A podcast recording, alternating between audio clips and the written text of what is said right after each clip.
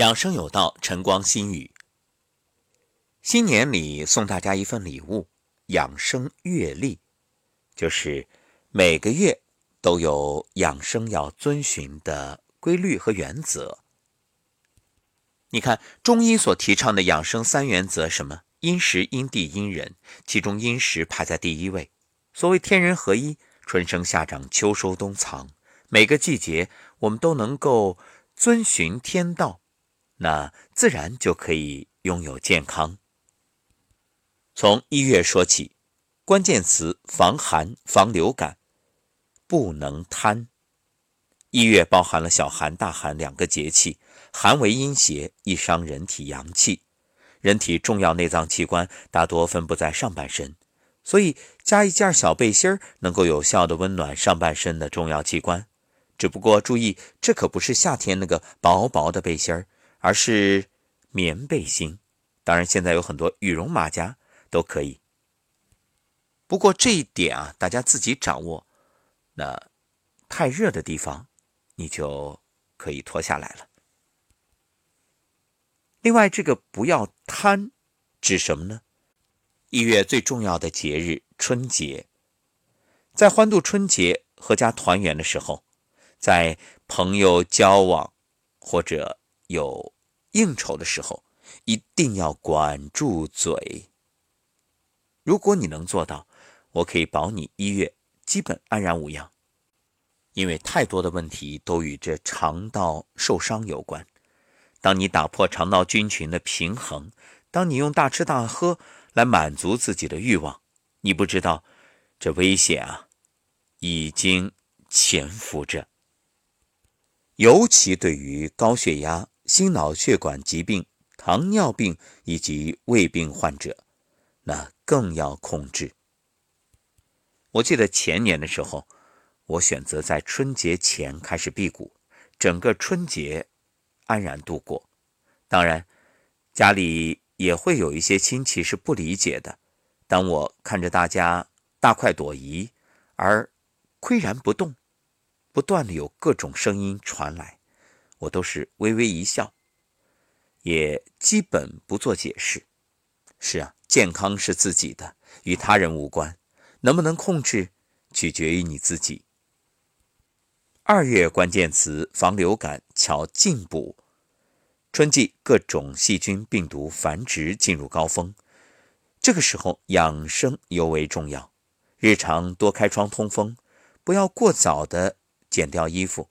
不要因为哪一天阳光特别好就穿的特别少，尤其是体弱的朋友，少到公共场所去活动，那里这感染的几率比较大。所谓正气存内，邪不可干，前提是你自己正气要足。如果正气不足，还是注意一点。容易感冒的朋友呢，可以每天早晚两次用盐水漱口，可以把姜红糖。用开水冲泡，然后服用。还要分清体质来进补。每年农历的立冬到立春是进补的最佳时期，但进补有个要求：有的放矢，你要会补。有四类人需要进补：阴虚、阳虚、血虚、气虚。而每种体质进补的方式不同，并不是大吃大喝就是补。这一点呢，我们在节目里都说过。大家可以去听一听。那么最近节目呢也会增加一些营养学方面的内容，欢迎各位一起来关注，一起学习如何进步。三月，关键词养肝。春天，人们常常感到困乏无力，所谓春困嘛。早晨醒来呢也会比较晚，这是人体的生理功能随季节变化出现的正常现象。所以不用担心，晚上的睡眠呢，可以略略的晚一点了。当然，这绝不是指熬夜，而是说你比冬天呢可以稍晚一点。但是早晨要早起，起来之后散步缓行，精神愉悦，可以练习太极或者八段锦、站桩、颤抖功。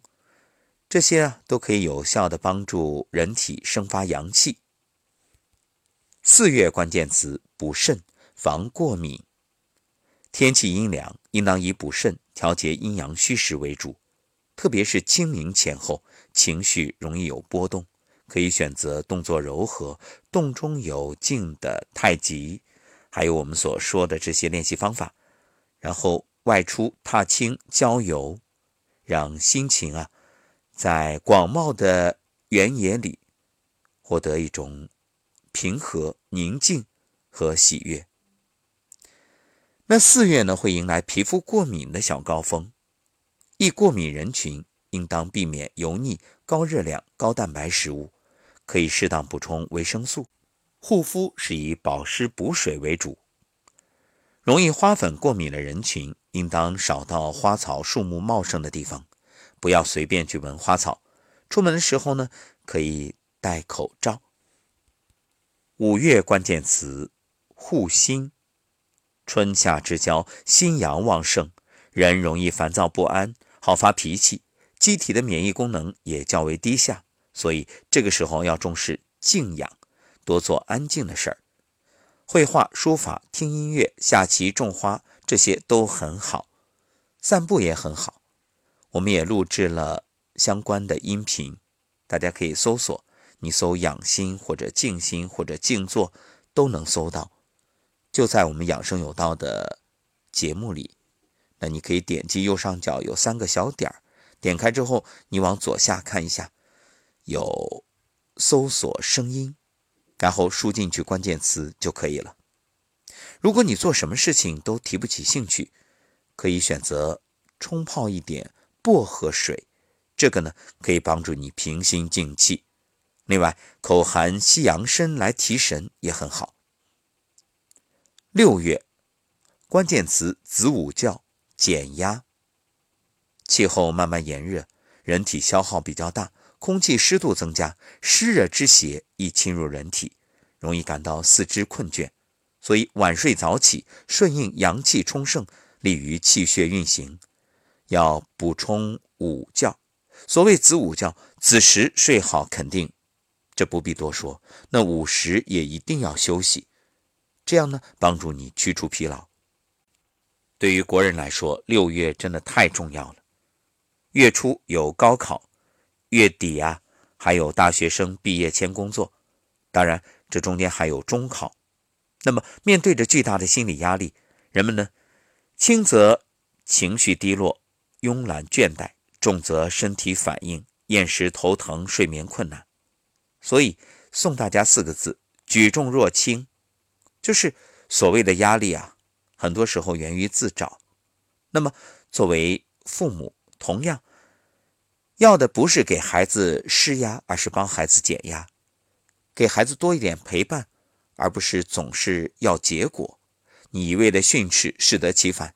静静的陪着孩子坐着，哪怕你什么都不说，你就陪伴，这也是让孩子心里觉着放松的重要因素。或者呢，找个时间和孩子聊聊天，听听他自己说什么。你总是把他当孩子，却不知他其实已经长大了，有自己的想法。听听他的想法，那沟通、理解、适度的开导，其实倾听就是最好的开导。从小到大，谁没有压力啊？压力其实也是动力。再说七月，关键词防暑。七月是小暑和大暑合璧，就好像现在这一月小寒与大寒同行一样，所以七月是全年最热的时候，防暑降温是重点。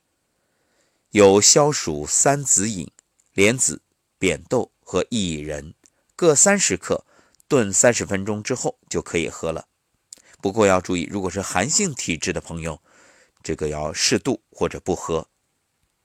七月同样可以运动，但是尽量选择早晚温度相对比较低的时候，依然是散步啊、颤抖功啊、太极养生步啊，还有混元桩，这样身体适度出汗，帮助排毒。有一点和冬天一样，千万不要过量运动、过度疲劳，汗出的太多会耗气伤阴。八月关键词：养阳气，防秋燥。天气热，容易烦躁，这时候心理养生要重视。早卧可调养人体阳气，就是早点睡觉；早起呢，可以舒展肺气。一般来说，晚上睡觉十点前，早晨起床六点前。立秋过后，天气不会那么闷热了，也没有湿湿的、黏黏的感觉，但秋燥容易伤津液，口干舌燥。所以，适当的补充新鲜水果蔬菜，满足人体所需的营养，补充排汗丢失的钾。如果你有意识的选择一些品牌的营养补剂，那更好。经过漫漫的夏天，身体消耗很大，选择食物的时候要注意，不要贪寒凉。九月关键词：防风。秋分以后，气温下降，主要是凉燥、风湿骨病、心脑血管疾病、消化道疾病进入高发季节。夜里要关窗睡觉。所谓风为百病之长，所以开车呢也要防止受风。即使你是体格健壮的年轻人，也要注意适当的保暖。外出活动不要穿得过于单薄。虽有春捂秋冻的说法，可一切要适度。活动一段时间，身体发暖之后，再逐步的减少衣服，开始锻炼，也就是热身非常重要。十月关键词防燥，秋对应肺，此时啊，防燥邪之气侵犯人体而耗伤肺之阴经。气候渐冷，日照减少，风起叶落，容易心生悲观之情。所以情绪的控制是重点，多让自己开心喜悦，可以多做好事。其实帮助别人就是快乐自己。这个季节啊，容易引起胃肠道感染，所以多吃一些暖胃的食物，生姜、红糖、胡椒、羊肉、荔枝等等。十一月关键词防呼吸道疾病，气温大幅度下降，预防感冒。是贯穿整个冬季的养生主题。有一种方法，给鼻子，或者确切的说是给鼻腔做一个蒸汽浴，用一个热水杯，然后对着这个热气深深的吸气，这样呢就能缓解呼吸道不适。哎，有人会说了，这不是自己给自己做雾化吗？对呀，而且这个雾化其实更安全。你还可以冲泡大青叶或者金银花等中药材。这样呢，就能滋阴清热。十二月关键词防心脑血管病。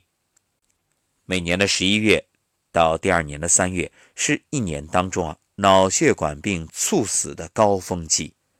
有心梗高危因素的人们，早上起床要坚持三三原则。什么三三啊？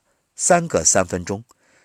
一个醒来之后，先在床上静静的躺三分钟。别着急起，那起来之后呢，在床上静坐三分钟。当你站起来之后，哎，再停三分钟，这就是三三三原则。另外，不要突然剧烈跑动，因为跑动的耗氧量增加，会使血液流速流量加大，大量血液涌入收缩的血管，很有可能引起堵塞、血栓，甚至发生血管爆裂。好。那说完十二月，又到了二零二一年的一月，就这样周而复始，不断循环。各位，如果你坚持这样做一年，我相信不仅会减少患病的危险，更重要的可以养护自己更健康。一份养生阅历送给你，愿二零二零安然度过。同样也欢迎大家把这份阅历分享给身边的亲人朋友，愿人人。都能有养生的意识，养生是最好的投资，因为你会发现，你不仅省了钱，更重要的收获健康幸福人生。